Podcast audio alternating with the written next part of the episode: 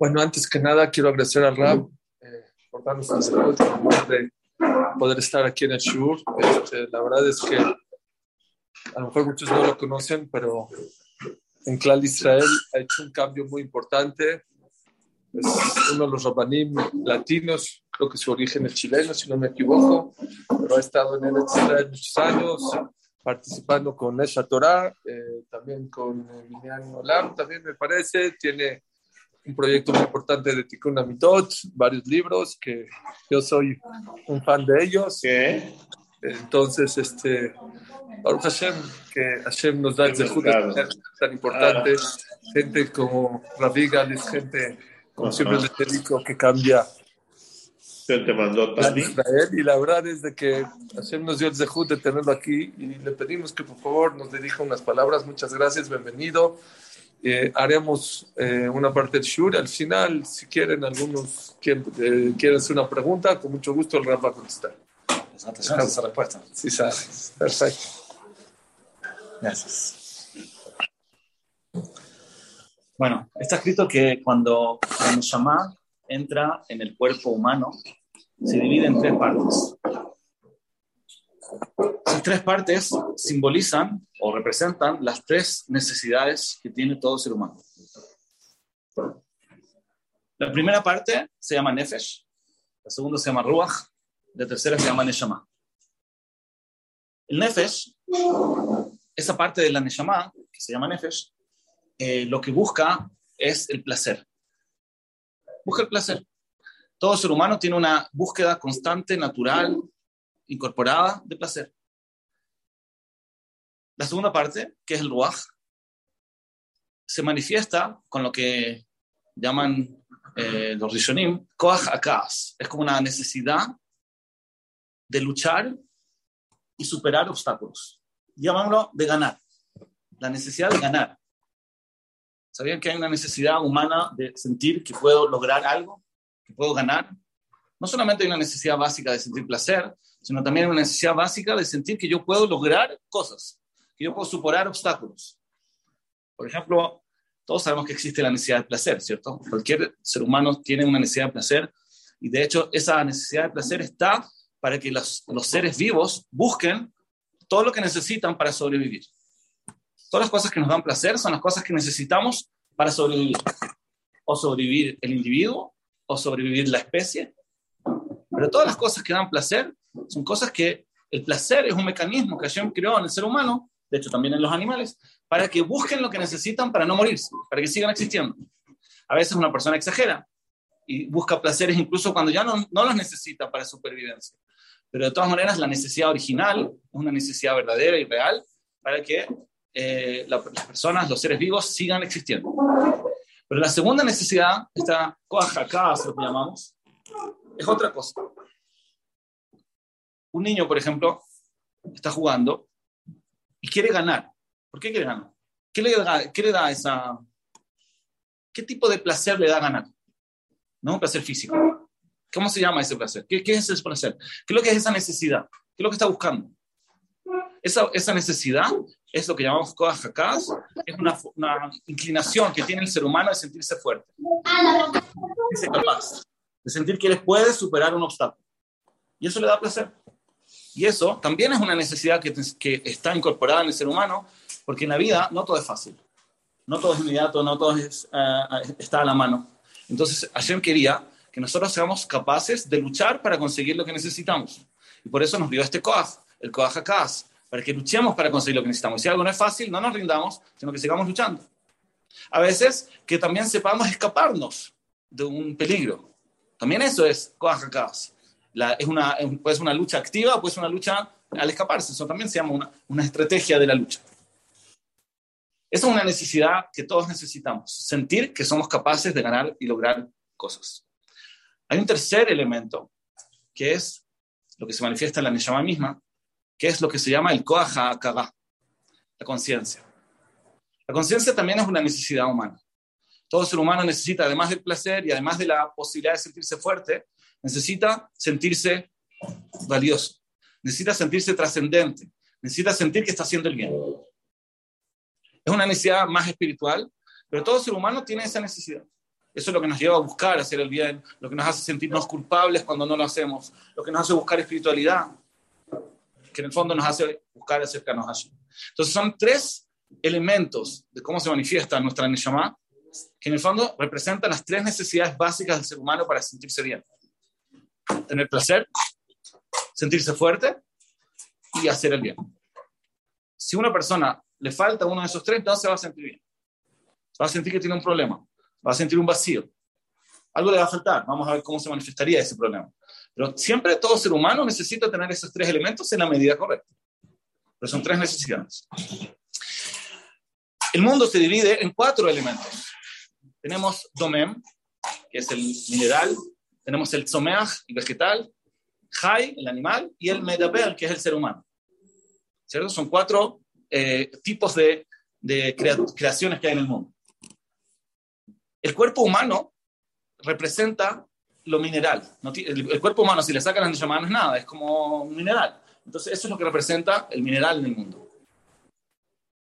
Nuestro nefesh es lo que representa el vegetal. Porque el vegetal tiene una característica de buscar simplemente vivir. El vegetal lo único que hace es, no tiene una capacidad de luchar. El vegetal no va a irse a otro lado. El vegetal solamente trata de conseguir lo que necesita para sobrevivir. Eso es nuestra búsqueda de placer. Después está el animal. El animal se diferencia del vegetal porque lucha.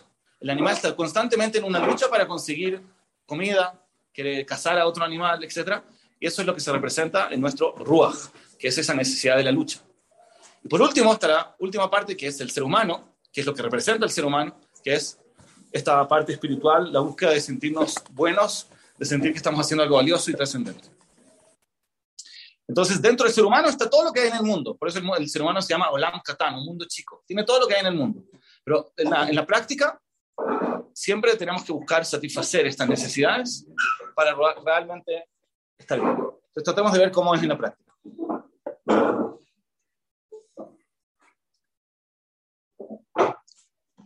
Tenemos la búsqueda de placer, tenemos la búsqueda de sentirnos fuertes, y al otro lado tenemos esta búsqueda de eh, sentirnos que estamos haciendo lo correcto. Estos dos primeros se llaman el Yetzer la búsqueda de placer y la búsqueda de sentirnos fuertes, en el fondo es el Yetzer Hay dos tipos de Yetzer Lo que se llama Ta'avani de Ka'asani, la búsqueda de placer y la búsqueda de la lucha, el querer sentirme valioso cuando eso no corresponde. Eso es todo el Yetzirah. El Yetzirah de la búsqueda de placer exagerado, buscar un placer que no necesito, que, es de más. O la necesidad de sentirme fuerte, por ejemplo, se puede manifestar como orgullo, como competencia, como envidia, el querer ser más que otros. Entonces, en eso se concentra todo lo que existe de Yetzirah en el mundo. Al otro lado tenemos esta fortaleza que se llama la akagá, la conciencia, la búsqueda de sentirnos buenos, que su función es justamente limitar a estos dos primeros. Esa es su función. La lucha entre el Yetzirah y el Yetzirah, lo que siempre se habla, es eso. La, la, la función de la Akara es, de esta, de esta eh, conciencia, es limitar la búsqueda de placer y limitar la búsqueda de sentirme fuerte. Porque si no lo limito, entonces ahí es cuando se manifiesta el Yetzirah y busco más placer de lo que necesito o de, busco sentirme más fuerte de lo que necesito el orgullo, por ejemplo, es cuando una persona se siente más de lo que se siente más que otros. O el enojo es cuando una persona no es capaz de reconocer sus limitaciones. ¿De acuerdo? Una persona se da cuenta que es impotente y se frustra. ¿Por qué? Porque tiene el kohakas, tiene esta necesidad de sentirse fuerte, desequilibrada. Y por lo tanto, cuando descubre que no puede controlar algo, no puede conseguir algo, se siente muy mal. El kohakas, esta conciencia, su función es, como dijimos, limitar estos dos primeros, que no se manifiesten más de lo que uno necesita. El Yetzirah por un lado y el Yetzirah por el otro. Pero eso es toda la lucha de la vida. Todo, toda, cosa, toda actitud mala que una persona puede llegar a hacer es o por búsqueda de placer o por el caos. Y la cagá, como dijimos, es lo que la, su función es limitar Entonces, ¿qué sería lo ideal? ¿Qué pasaría si una persona tiene demasiada conciencia y con su conciencia logra oprimir, limitar a su búsqueda de placer y su lucha por ser fuerte? ¿Eso es bueno o malo? Cuando la caga le dice, no busques placer. O cuando la caga le dice, no luches. ¿Eso está bien? No. También está mal. Equilibrio. Se necesita un equilibrio. Quiere decir, el coaja caga, una persona está bien que una persona piense, está bien que una persona quiera hacer el bien, pero como somos seres humanos y no ángeles, si una persona va a usar su conciencia y va a alejarse completamente del placer, o va a, rendirse y aceptar cualquier realidad, también está mal. Eso es lo que se llama en el Pasuk al teyet sadik arbe. No seas más sadik de la cuenta. Quiere decir, no utilices tu fortaleza espiritual, tu akadá, que es muy bonita, es, es, la parte que te lleva a ser sadik, pero no exageres, porque si vas a hacer sadik arbe, estás haciéndote un daño que al final va a tener una consecuencia negativa. Te va a afectar en tu funcionamiento, incluso en el tema espiritual. Porque como eres un ser humano, necesitas darte, eh, satisfacer tus necesidades y si no las satisfaces no va a funcionar. Una persona que no se da el placer en la medida que necesita es una persona que su conciencia funciona más de la cuenta. Su, su pensamiento no lo deja vivir. Una persona que está todo el tiempo pensando, todo el tiempo calculando, todo el tiempo eh, nervioso por lo que viene después, no puede vivir el presente, no se puede relajar. ¿Qué le permite a la persona relajarse? El hecho que pueda disfrutar. Una dosis correcta, una medida correcta de placer en la vida, estoy hablando de placeres mundanos, ¿sí? Una dosis de placer normal es lo que le permite a la mente descansar. No hay nada en el mundo que puede lograr que uno deje de pensar menos el placer. A veces pensamos demasiado, ¿no? Pensamos en cosas que no tenemos que pensar, estamos preocupados por cosas que son del futuro, que no son relevantes. Esa preocupación de más lo único que puede frenarla es el placer, porque la lucha, dijimos, entre el Yetzirah y el Yetziratot. Lo único que se contrarresta a la Kagá, a esta conciencia, es el placer. Entonces eso significa que si una persona está despierto, está durmiendo, está haciendo cualquier cosa, la mente está todo el tiempo funcionando.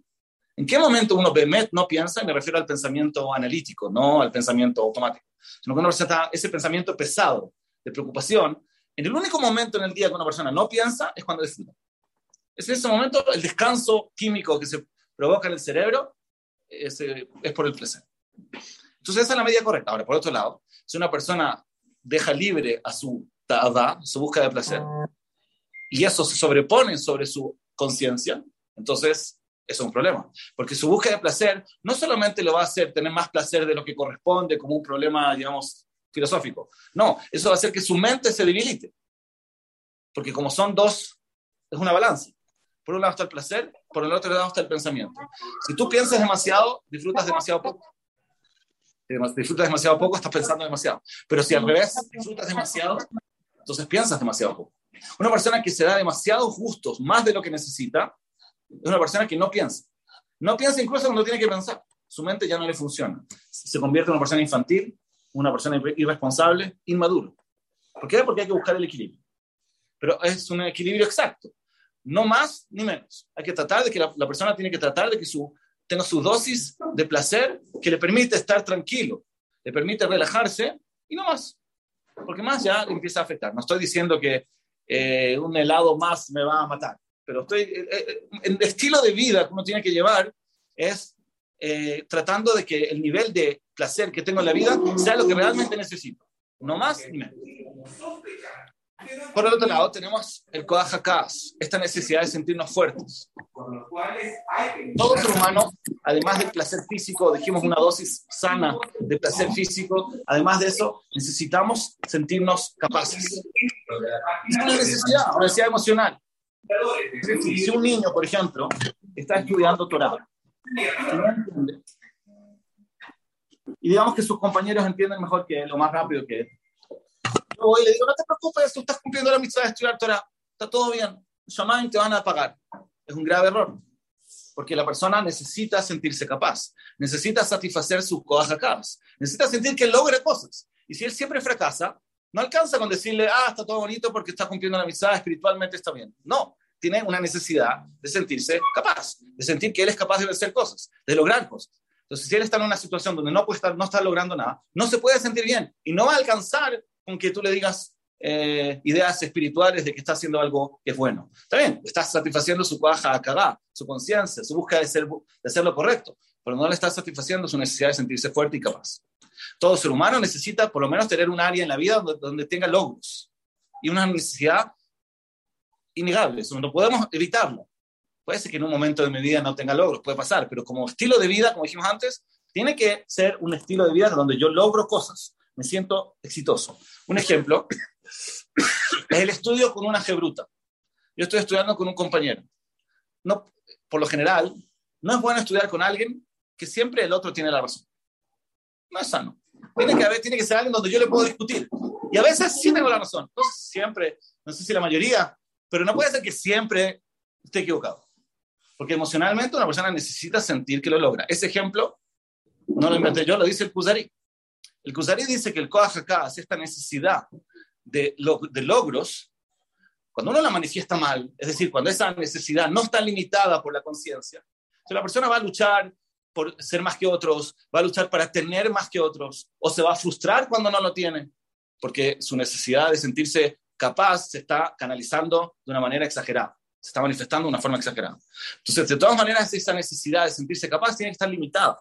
No se trata de que la persona busque ganarle a todo el mundo, competir con todo el mundo y, no pueda reconocer un error, no pueda pedir ayuda, no pueda reconocer sus limitaciones. No, una persona tiene que limitar su necesidad eh, de sentirse fuerte. Pero al mismo tiempo hay una dosis que sí es una necesidad. Hay una dosis que la persona sí necesita sentirse fuerte y capaz. Y eso no se puede no satisfacer. Entonces, cada persona en su vida, quizás es más fácil hablar de hijos, cuando una persona quiere que su hijo esté bien, tiene que preocuparse de esas tres cosas. Que el niño se sienta que está haciendo bien, que su niño tiene placer y que su niño tiene éxito. No digo en todo, no digo siempre, pero tiene esa sensación de logro. Eso es básico para la salud mental. Y si no se tiene, va a ser un problema. Entonces, a pesar de que el Yetzer dijimos, estas dos primeras, el placer, la necesidad de sentirse fuerte, las dominamos como el Yetzer los dos tipos de Yetzer y el otro lo definimos como el Yetzer eso no significa entonces que el Yetzer es malo siempre. Porque hay una dosis que el Yetzer es una necesidad real. Se puede decir que el Yetzer según esta explicación, en verdad no es malo. El Yetzer no es malo. El Yetzirah simplemente es ciego. El Yetzirah te hace buscar placer o te hace buscar ganar, a veces cuando no corresponde. No le importa si lo que necesitas o quizá un poco más. Él te empuja a buscar placer, te empuja a competir, pero no está analizando si ya cumpliste tu dosis o estás exagerando. Es, pero no es malo. Al fin de cuentas, tu Yetzirah quiere el bien. Te, está llevando. Hashem creó el Yetzirah. Y Hashem nunca crea cosas malas. No existe la maldad en el mundo. Hashem no creó nada que sea malo. Hashem creó un instinto que dijimos que es necesario. El ser humano necesita eh, placer, necesita sentirse capaz, porque es una necesidad que Hashem eh, incorporó dentro de nosotros para que superviva, para que sigamos viviendo y para que avancemos y logremos cosas. Pero hay que tener cuidado de que esa, ese no se manifieste más de la cuenta o en escenarios incorrectos. Esa es en el fondo la lucha de la vida. Satisfacer, primero, esto también lo dice el Kuzari en el mismo lugar, primero tenemos que satisfacer la necesidad real de, de estas dos necesidades y solo después limitarlas, en ese orden. No puede ser al revés. Yo no puedo primero limitar la manifestación negativa de mi coaj y solo después preocuparme de que esté satisfecha, ¿no? Es como decirle a una persona que está comiendo taref, yo quiero que él coma kasher. Digo, primero deja de comer taref, después conversamos. No, se va hambre. Primero tienes que conseguirle comida kasher, después le puedes decir que deje de comer taref, ¿cierto? no sé si es el mejor ejemplo, pero la idea es la misma.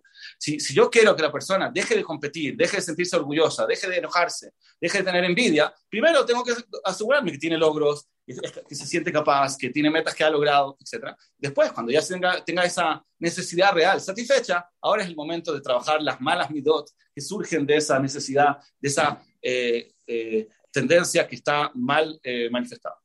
Ese en el fondo es el orden del trabajo. Satisfacer primero y después limitar.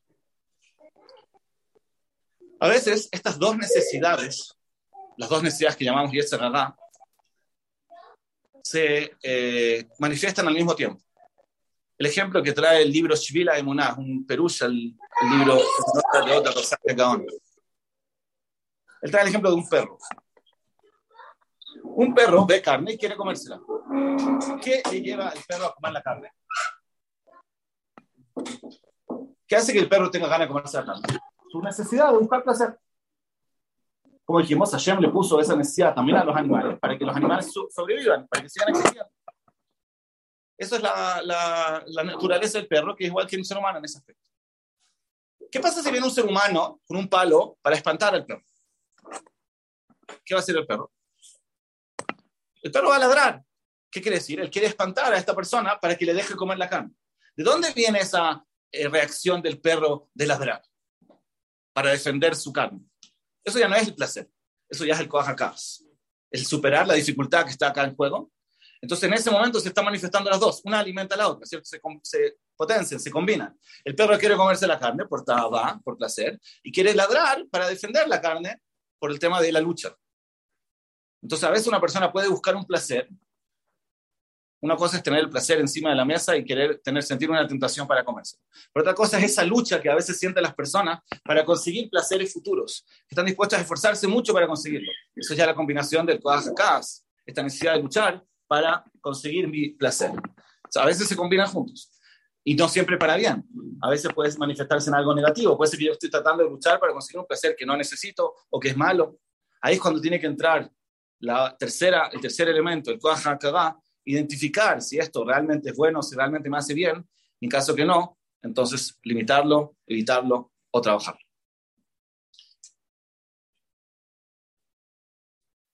En un principio, los niños, por lo general, tienen más ta'aba. Es decir, la esencia infantil es buscar el placer inmediato.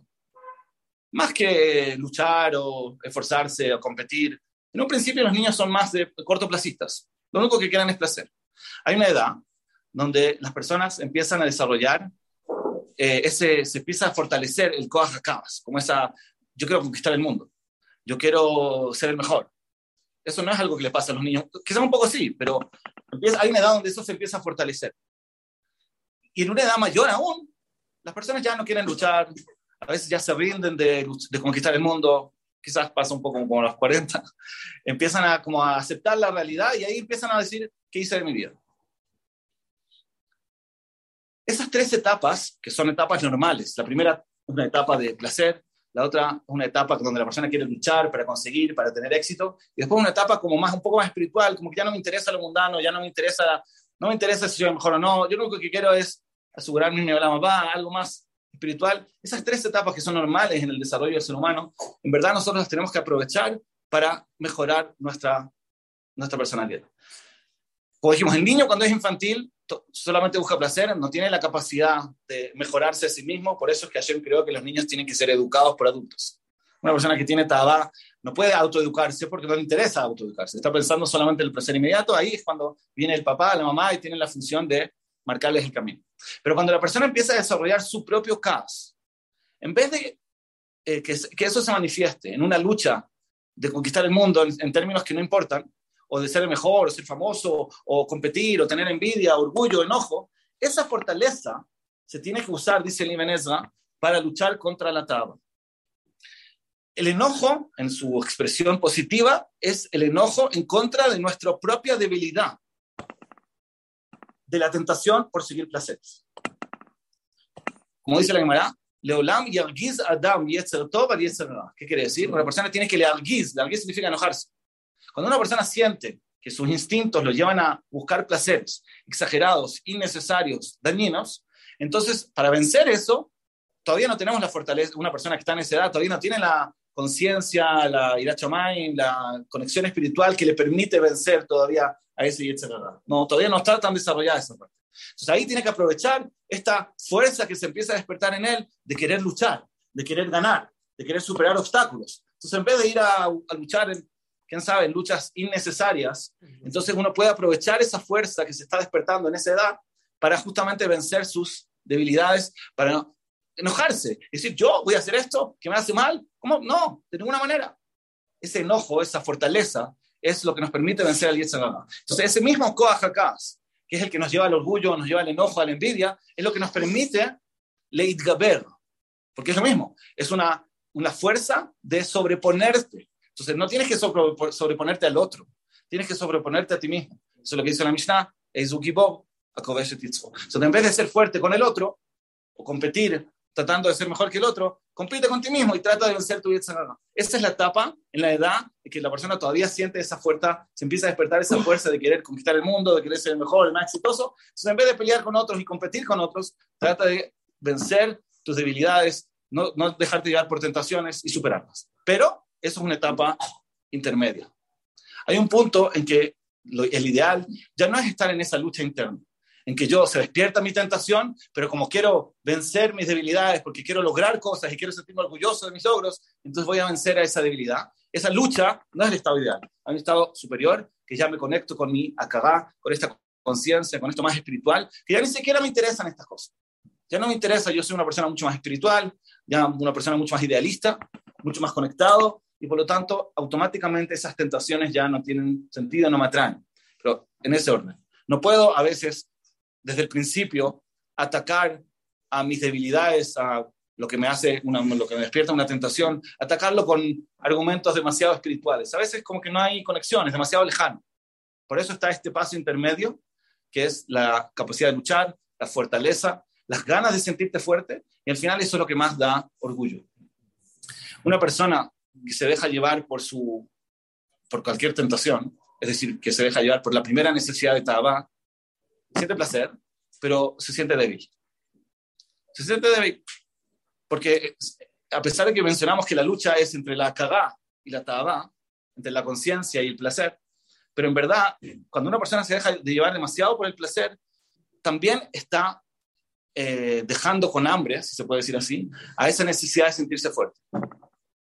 Porque yo siento, inconscientemente, no es que lo tengo consciente, de que cualquier tentación, cualquier estímulo que me pongan enfrente, yo caigo. Como estoy acostumbrado a, dejarme llevar por cualquier tentación, estoy debilitando esa sensación que necesito de sentirme fuerte. Una necesidad. Entonces también me da miedo. Las personas a veces tienen miedos y no saben por qué. La verdad es que a veces es por eso.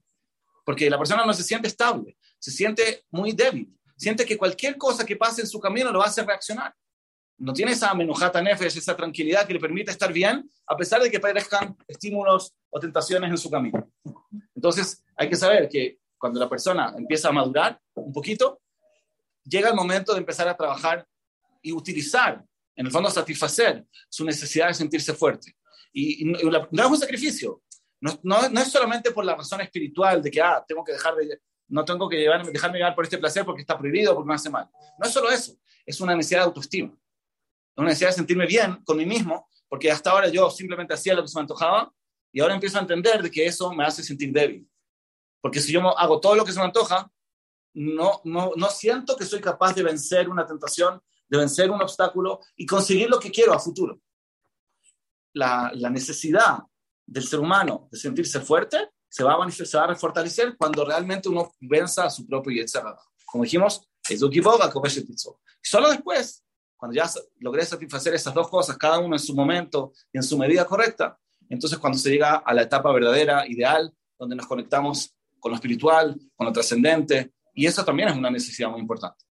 Son personas que solamente satisfacieron, satisfacen su placer y solamente satisfacen, tienen logros, son capaces y todo, pero no tienen una trascendencia en su vida, no sienten que se están conectando con algo espiritual, también se van a sentir vacíos es una, una necesidad humana. Algunos tienen más Neshama que otros, por lo tanto tienen más vacío cuando no lo satisfacen. Pero de todas maneras es una necesidad como cualquier otra. Es una necesidad que, que solamente una persona idealista, por lo menos en algún nivel, logra satisfacer. Si una persona solamente quiere cumplir con lo que tiene que cumplir y cumplir las, la, satisfacer sus necesidades básicas, va a sentir un vacío, porque no siente que tiene una, eh, que su vida tiene valor no siente que su vida deja acá alguna huella, que queda algo de su, de su existencia. Y eso es una necesidad emocional. Yo, se puede decir que una persona que tiene un problema, cualquier problema, a veces los problemas que tenemos eh, amenazan nuestra comodidad, en el fondo amenazan nuestra taba. No estoy satisfaciendo en la medida necesaria mi comodidad, mi necesidad de estar cómodo. A veces una persona no está satisfaciendo en la medida correcta su necesidad de sentirse capaz de tener logros, porque me está yendo mal, por cualquier cosa. Pero de todas maneras, si logro satisfacer la necesidad de sentirme que estoy haciendo lo correcto, que estoy haciendo algo trascendente, mm, todavía me va a faltar algo, pero tengo lo más importante. Porque una persona que se siente, podemos ver en la historia, las personas idealistas, las personas que han luchado por un ideal, se pueden sentir bien incluso cuando están incómodos. Porque el idealismo te hace sentir, te da una satisfacción muy importante. Entonces, muchas veces, cuando una persona está mal y no logra eh, satisfacer estas primeras dos necesidades, la, la, solución a veces va a ser enfocarse en por lo menos resolver y satisfacer esta tercera necesidad. Si no logro lo que quiero y no tengo las comodidades que necesito, por lo menos siento que estoy haciendo lo correcto. Entonces siento que mi vida tiene valor, tiene una trascendencia, tiene una importancia. Por lo tanto, me siento bien. Y en la proporción, al final, esa es la necesidad más importante. En, en, en, lo que son las necesidades emocionales. Todavía no estoy hablando de lo que es el Olama Ba, que es otro tema. Estoy hablando del Olama Z. En este mundo, para que una persona se sienta bien, necesita las tres cosas. Pero la más importante, en términos emocionales, es que tenga una buena respuesta. Siempre lo digo así, que una persona tiene que tener una buena respuesta a la pregunta, ¿qué hubiese pasado si nunca hubiese nacido? Cada persona tiene que tener una respuesta a esa pregunta. Una persona que dice la verdad, no hubiera pasado nada, entonces significa que tu vida no tiene ningún valor. Es una, una sensación de vacío muy importante. Una persona tiene que tener una buena respuesta a la pregunta, ¿qué hubiese pasado si nunca hubiese nacido? Una persona tiene que trascender, es decir, tiene que hacer algo que impacte más allá de su propia existencia. Porque si no, ¿para qué estoy acá? Estoy solamente contaminando el mundo. Consumo, ensucio el mundo y que no, es una sensación de un vacío. Todo ser humano necesita tener esa satisfacción que le dé la, tercera necesidad. Entonces, en resumen, son tres necesidades, las tres son importantes, la primera es tener una dosis correcta y sana de placer. La segunda es tener una dosis correcta y sana de sentirte capaz, de tener logros. La tercera es la necesidad de sentir que estás haciendo algo importante y trascendente. Las tres necesidades son importantes, por más que las primeras dos las llamamos Yitzhagá, pero también ellas son importantes la medida correcta. Y la tercera la llamamos Yitzhagatov, pero también esa no tiene que pasarse la línea y tiene que darle espacio a las otras dos. Solo las tres juntas es la Shlemut y la felicidad. Alguien, eh, yo tengo una pregunta, Lo que dijo usted que si nosotros eh, aumentamos y nos pasamos de los límites de los placeres o de los deseos, eso debilita la parte del consciente. ¿Se refiere nada más espiritualmente hablando hacia lo rujaní o en la vida en general también debilita la mente? Sí. Eh, también en la vida mundana, digamos, no solamente en la vida espiritual, eh, la, el pensamiento analítico, lo que es la responsabilidad, es lo contrario de la sensación de placer. ¿sí? Son dos, dos polos, como el agua y el aceite, no van juntos. Es decir, que una persona que se acostumbra a, a exagerar con sus placeres, debilita su capacidad de visualizar las consecuencias de sus actos, lo que se llama responsabilidad. Entonces le va a afectar en su vida en general, no es solamente un tema espiritual, un tema práctico. Hay, llega un punto en que hay tanto placer que la persona ya no importa que se esté haciendo daño. Piensa que está bien. Se justifica, mejor, racionaliza lo que quiere. Y a veces, yo he visto, hoy en día está de moda, que tú le dices a alguien, pero esto te hace mal, y dice, no, no importa. Ya ni siquiera, ni siquiera trata de justificar. Como que la filosofía de vida, yo tengo que hacer lo que se me antoja en el momento, no importa lo que pase. Por, por más que es absurdo, eso no tiene ningún sentido. Pero ya no hay con quién hablar, ya ni siquiera puedes conversar con la persona.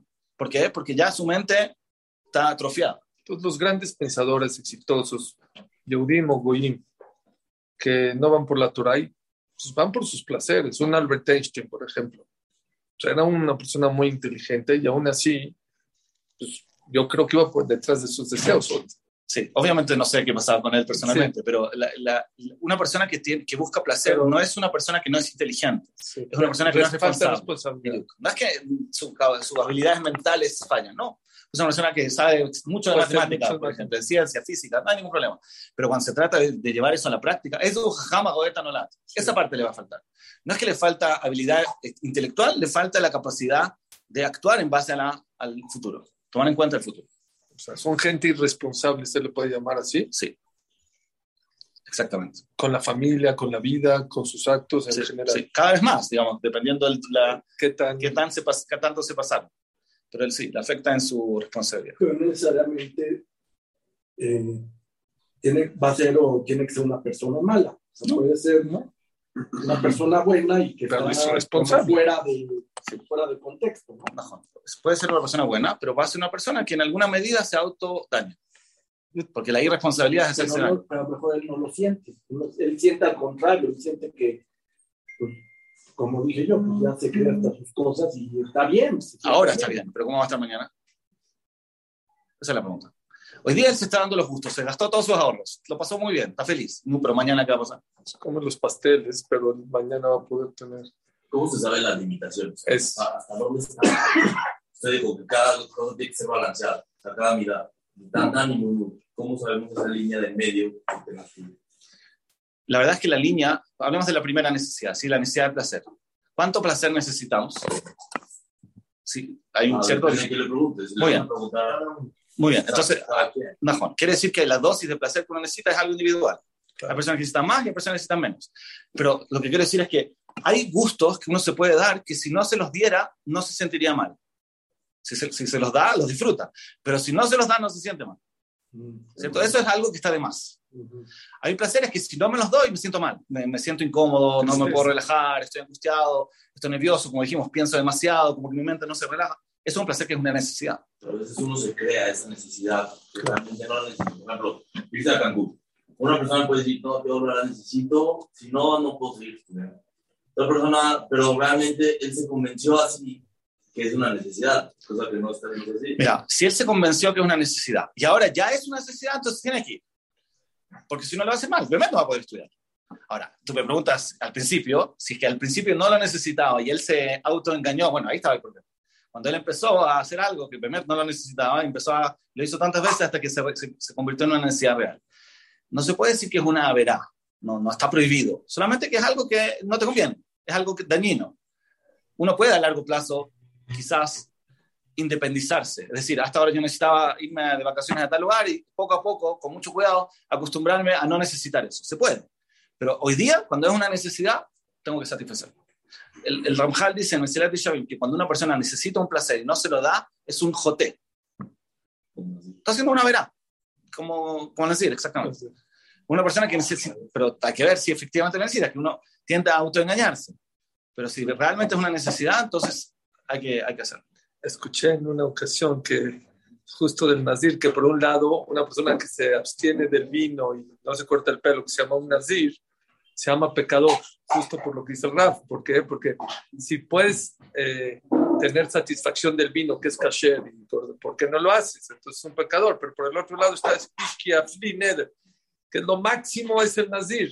Entonces hay como una contradicción. Por un lado te están diciendo que es un pecador por haberte eh, alejado de lo material que es permitido, que es el vino y la vida normal. Y por el otro lado está escrito que es una locura una persona que llegó al nivel de poderse alejar de este mundo. Entonces escuché una vez de mi rap que la contestación es depende qué tipo de persona seas, porque dijo el rap, si esa abstenerse de eso permitido, eso te trae tristeza y eso te trae problemas en la cabeza, eres un pecador. ¿Por qué? Porque es permitido. Pero si eso no te causa tristeza, claro que te cuesta trabajo abstenerte, pero lo logras controlar, entonces en ese caso eres una persona que está en otro nivel de... Mi pregunta es, ¿hay alguna señal, hay algún termómetro que nos pueda decir, oye, te estás pasando de placer o te estás pasando de coag, de cas, o o sea, no sé, de repente puede ser que hay señales, ¿no? Cuando el cuerpo está enfermo, hay temperatura. Sí. A lo mejor hay unas señales, a lo mejor me, me vuelvo muy irritante o muy depresivo, o no sé, no sé si existe algo así, Raf. Sí. La verdad es que todas las eh, malas midot surgen de, este, de un mal equilibrio entre estos cojot. Todas las malas midot, dice Gandhi Vinla, son cuando estas malas cojot no están equilibradas. Quiere decir que si una persona eh, se enoja demasiado o tiene orgullo, Es porque está- es porque esto no, no logró equilibrar. Todas las malas midot. Y las malas midot se notan. Son cosas que se pueden ver. Por ejemplo, una persona que le cuesta mucho recibir ayuda. Hay personas que se niegan a recibir ayuda. Cuando la necesitan, ¿sí? No estoy hablando de que no necesita. Necesita ayuda y se niega a recibirla. ¿Por qué? No digo que es la única explicación, pero a veces es por orgullo. La persona quiere sentirse fuerte. Pero está bien, te quieres sentir fuerte, lucha cuando tienes que luchar, pero ahora es el momento de aceptar tu, tu debilidad. Él no es capaz. Eso es porque tiene más coaj del caos, está la necesidad de luchar y se está manifestando en un escenario que te hace mal. Entonces se manifiesta como una incapacidad de aceptar ayuda. Wow. Por ejemplo. Están escuchando, nos está dando un secreto de vida, no sé si están dando cuenta. Está dando el yesod de por qué, o sea, si gran parte de la Torah tiene que ver con el tema de las mitot, gran parte del éxito de la persona con la pareja, con los hijos, con todo el mundo, depende de las mitot. Es muy difícil porque hay muchas cualidades. Nos está el Rab enseñando la raíz, la base de por qué nuestras mitot se una persona aprende a tener equilibrio en esos tres puntos que dijo el rap, que es eh, el placer, darle el placer correcto, de lo que dice de, controlar el gas, utilizar el gas, pero no demasiado, y utilizar esta conciencia, eso te llevará a tener el secreto de la vida que siempre hemos hablado en este show, es a tener equilibrio en la vida. La persona que tiene equilibrio en la vida, entonces va a poder ser una persona más exitosa. ¿Alguien que tenga una pregunta? Este, una pregunta. Eh, dos cosas. Hay que de la persona incrementa a partir de la edad de la felicidad de la persona. Ahora, para las personas que somos jóvenes, como usted lo comentó, que el niño a cierta edad este, no puede controlar estas cualidades.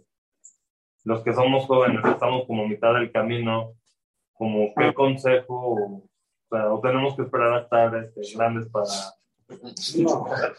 o sea, interesante. Cuando es un niño que es absolutamente dependiente, no depende de él, su, crecimiento, su educación, la depositamos en manos del padre, ¿cierto? Pero cuando una persona ya es, desde la edad de adolescente, ahí ya la responsabilidad empieza a caer sobre él y obviamente no puede y no debe esperar hasta que pasen los años, sino que ahora es el momento mejor y el ideal para trabajar. Ahora es el momento más fácil de trabajar. Cuando una persona repite una mala actitud muchos años, la mala actitud se refuerza. Es decir, si yo me enojo a los 15 años, si me enojo a los 16, a los 17, a los 20, cuando llegue a los 80 voy a ser un tremendo enojón. La, la, la edad mejor para trabajarse es la edad de la junta. Y, y, a veces la forma de hacerlo es utilizar esa eh, necesidad de sentirte fuerte, esa necesidad que tienen muchas veces los jóvenes de querer cambios y querer lograr cosas, justamente usar esa fuerza para vencer las debilidades que uno va descubriendo. Los cojotes, perdón, ¿cómo se nacen los cojotes? Cada uno va defendiendo la vida. ¿Cómo, cómo se la, sí, sí, sí, Uno nace con una cierta, una, claro, una cierta eh, conjunto de cojotes. A veces uno nace con más tabá, a veces nace con más casa, a veces con más acá. Eh, cada uno con una, con una forma diferente. Y, y, no solo eso, sino que uno nace también con la forma que esos cojotes se manifiestan. Es decir, una persona puede nacer con esta tendencia de ser enojón, o con la tendencia de ser eh, orgulloso, o quizás al revés, de tener baja autoestima, o de pensar demasiado. Son cosas que quiere decir que las midot ya estaban de alguna manera eh, programadas. Estos cojotes estaban programados y también la forma que se manifiestan estaba programada. No siempre, pero puede pasar. Algo depende también de la educación de los padres en cómo se transmiten a los hijos. O es digamos, ¿cómo se diría el porcentaje de nacimiento y cuánto por educación?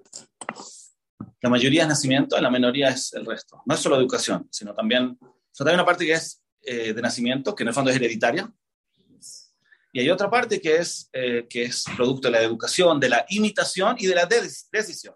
Cuando uno mismo decide crear un hábito, un cambio. toda esa parte, la imitación, la educación y la decisión, es la minoría.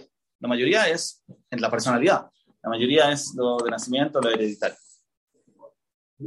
Un padre que, o una, unos padres que ven a su hijo en desequilibrio, hay que decirles, oye, tienes, así explicarles, oye, tienes tres conceptos, o cómo educas a un hijo. Hace, en estas semanas una persona se acercó y me dijo, oye, noto que mi hija eh, la siento como que está un poco más triste, como ¿Cómo enfrentas? ¿Le dices, le hablas o con el ejemplo te rechaza, te dice, no, yo estoy bien, que me está diciendo que necesito un psicólogo? O sea, ¿cómo enfrentas esas, Muchas veces nos encontramos con, con tus hijos que están un poco o muy irritados, muy tristes o, o demasiado quieren ganar. Hay que, hay que decirles, oye, tienes, te estás pasando de la raya en, en ese coajo o, o... Generalmente no. Generalmente no, porque en general para poder transmitir todo este tema que estamos hablando, uno primero tiene que tener la emuná fuerte de que se puede cambiar. yo nunca le voy a decir a alguien, tienes gaba, si no estoy 100% convencido de que él sabe que se puede cambiar. Porque si no, al revés, estoy poniendo una etiqueta y ahí con eso se va a quedar. Eso soy yo. Es, bueno, soy así, no, no, hay nada que hacer. Los niños normalmente no saben que se puede cambiar. Entonces, si yo le digo al niño, tú eres enojón, o tú eres ansioso, o tú eres irresponsable, en vez de hacerle una ayuda, eso es un daño. No, pero, le puedo decir, lo que estás haciendo es un acto de... Sí, eso sí se puede. Pero no sé si hay que ponerlo con, con descripciones. Se habla de la, de la acción. digamos que un niño es muy eh, irritable, muy sensible. Entonces yo no le voy a decir, eres sensible, sino le voy a decir, incluso que te pase esto, es bueno entrenarse para no reaccionar mal, por ejemplo. Se le estoy diciendo la... algo peor. Claro, le digo como una fortaleza, igual como te educo, te enseño a leer, te enseño a caminar, te enseño a andar en bicicleta. Entonces te enseño que a fortalecer esa capacidad de tolerar una incomodidad. Es como cualquier otra enseñanza, entonces no lo ve como, no es que soy así, sino que bueno, hay que aprender cosas en la vida, ¿no? Todos los niños aprenden cosas, los padres siempre transmiten nuevas enseñanzas. Ahora te voy a enseñar, igual como te enseñé matemática, te voy a enseñar, o te enseño Torah, te voy a enseñar a tolerar, te voy a enseñar a, a reconocer un error, a pedir perdón, te voy a enseñar a, a compartir. Sin decir que él tiene un tema particular con eso que le cuesta más. Bien, la pareja. a la pareja no hay que meterse. Cada uno se... boca cerrada. Hoy en día este, se acostumbra mucho a resolver problemas con medicamentos. Eh, el niño está un poco hiperactivo con la vitamina del este y del otro. ¿Qué, ¿Qué sugiere usted? Es un tema bastante triste, delicado y complicado. Eh, quiero decir, hablamos del principio. Hay personas que tienen un problema, que su desequilibrio eh, de cojot o de midot ya va más allá de un simple trabajo de midot. Y realmente tienen un, falta algo, digamos que falta algo en su cerebro, ¿sí? algo químico. Sí, existe eso. Son, me refiero, también en la Torah hay una, eh, Jesús, como si es una... un, eh, Habla se habla del tema. ¿sí? Hay un libro del Yabetz, se llama eh, Migdal Oz, y él ya en su época escribe, estamos hablando hace 200 años atrás, y él escribe que hay veces que el trabajo de Midot no es solamente un trabajo práctico, de musar, o qué sé yo, sino que él necesita comer, bueno, en esa época había remedios como ahora, pero esta hierba o esta otra, cosas, y si no, no va a funcionar. Eso quiere decir, existe ese fenómeno, no es, no es eh, en contra de la Torah decir eso, pero la pregunta es la medida y cuándo y cómo. Lo que pasa es que muchas veces el problema no es el del niño, el problema es de la escuela. Quiere decir, la estructura es tan establecida, todo tan cuadrado, que el niño no calza, es verdad, pero bueno, ¿quién dijo que tiene que estar ahí? No tenemos otra opción. Pero quizás ese niño debería estar jugando con las gallinas, en escuché una vez de Rav Bosner, que él decía que cuando él era chico, los niños iban a estudiar con el Melamed. De todas las edades se sentaban alrededor de la mesa y él les enseñaba Torah. Cuando un niño era está saltando encima de la mesa, se anda a jugar afuera con las gallinas y vuelve. Eso obviamente no existe en una escuela normal. Entonces, ¿qué hace? Le dan un medicamento. No siempre, a veces permite hay un problema, pero a veces es una necesidad de la estructura, de la, de la institución, para que, porque el niño no, no se adapta y no tanto el niño. No sé cuál es la solución. Porque, ¿qué hago? ¿Lo dejo sin escuela? Pero por eso que es un problema un poco triste. Terapias. Ahora, hoy en día, todo el mundo manda sus hijos a terapia. 10 niños no me necesitan ¿Cómo? De 10 ya mandan a terapia. El otro también. Eh, hay terapias muy buenas y hay terapias muy malas. ¿Qué decir? Una- una- un trabajo midot también es una terapia. ¿ves? ¿Qué es lo que una- solamente que no siempre necesitas un profesional, a veces lo, lo puedes hacer en la casa. O sea, a veces, cuando, si tú identificas que tu niño tiene la mitad de CAS, puedes ayudarlo. Y se puede llamar eso terapia, no sé, pero a veces, eh, a veces, digámoslo así, a veces las terapias se enfocan en buscar qué el niño no está recibiendo, qué pasó con los papás que lo tratan así, que lo tratan así. A veces de tanto buscar razones de por qué un niño se porta mal, en vez de ayudarlo, lo estás convenciendo de que tiene razón de estar así. Si nosotros partimos de la base que nos enseña la Torah, que todos los seres humanos nacen mal. Todos los niños, digamos, por eso todos necesitamos terapia, Betzem. porque todos nacimos con malas midot, si no, no tendríamos nada que hacer en este mundo. No todas las malas midot, tenemos algunas buenas y otras malas. Quiere decir que todos tenemos ciertos desequilibrios. Y eso es el estado normal. Entonces, esperar que todos seamos equilibrados o buscar una razón de por qué soy desequilibrado es una pérdida de tiempo. Porque, ¿por qué sería equilibrado? Si ayer me equilibrado, perfecto, ¿no?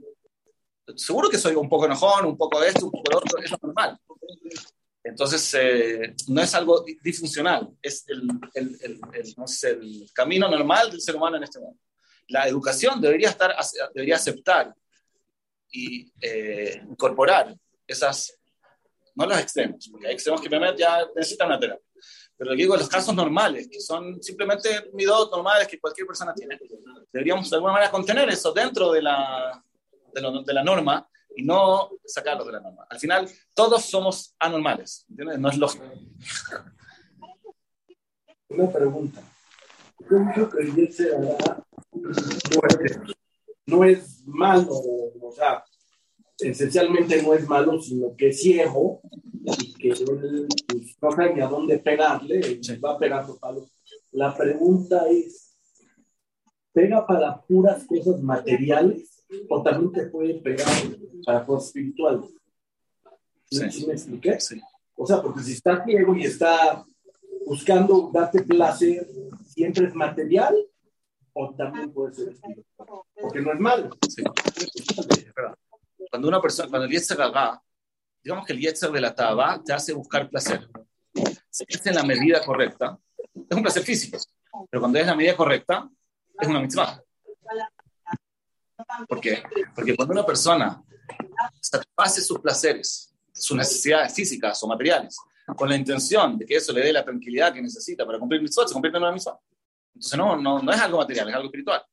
¿Se entiende lo que es? Si una persona hace, se da un placer, se da un gusto, se da vacaciones, pero lo hace de verdad, no estoy hablando que se autoengañe, sino lo hace de verdad porque después esté tranquilo y eso le permita tratar mejor a su esposa. ¿No? Cada día que está de vacaciones estamos cumpliendo una mitzvah. Porque es una necesidad espiritual. Pero todo, entre comillas, todo lo malo que pasa se lo achacamos al Yetzirah o, o, o, lo prohibido se lo achacamos al Yetzirah. Porque también, es verdad, el Yetzirah nos llevó a hacer esas cosas. Pero no, no, lo que digo, el Yetzirah no solamente nos va a llevar a hacer esas cosas, también nos, nos indica cuando tenemos una necesidad real.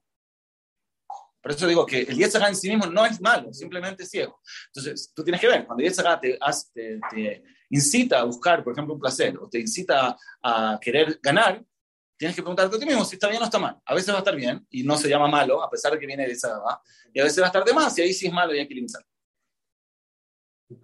Tienes que pensar. Sí.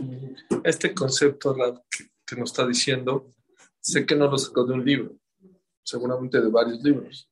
¿Cuánto tiempo le tardó en llegar a eso? No sé. es, no sé. ¿Usted lo hizo? En la conclusión, sí.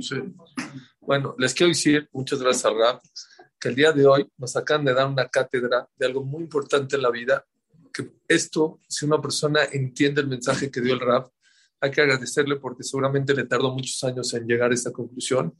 Y nos lo está regalando en prácticamente 40 minutos. Y siento yo que si una persona lleva a cabo y maneja estos tres conceptos de una manera correcta, puede cambiar su vida positivamente muy fuerte en este mundo y en el otro mundo, en la relación con su pareja, en la relación con los demás, en ti mismo. Tú te vas a sentir mucho mejor. Mucha gente piensa, es que tengo depresión. A lo no, es que no tienes depresión. Lo que pasa es que no llevas un equilibrio correcto en tus cojot que tienes en la vida. Entonces, estamos muy agradecidos a Raf, que Hashem le siga dando larga vida, eh, éxito e inteligencia. De verdad, muy, muy agradecido. Me quedó muy impresionado el concepto, muy claro también. Es algo profundo, pero lo aterrizó muy bonito. Muchas gracias. La Virgen de Nebra Casomer, mucho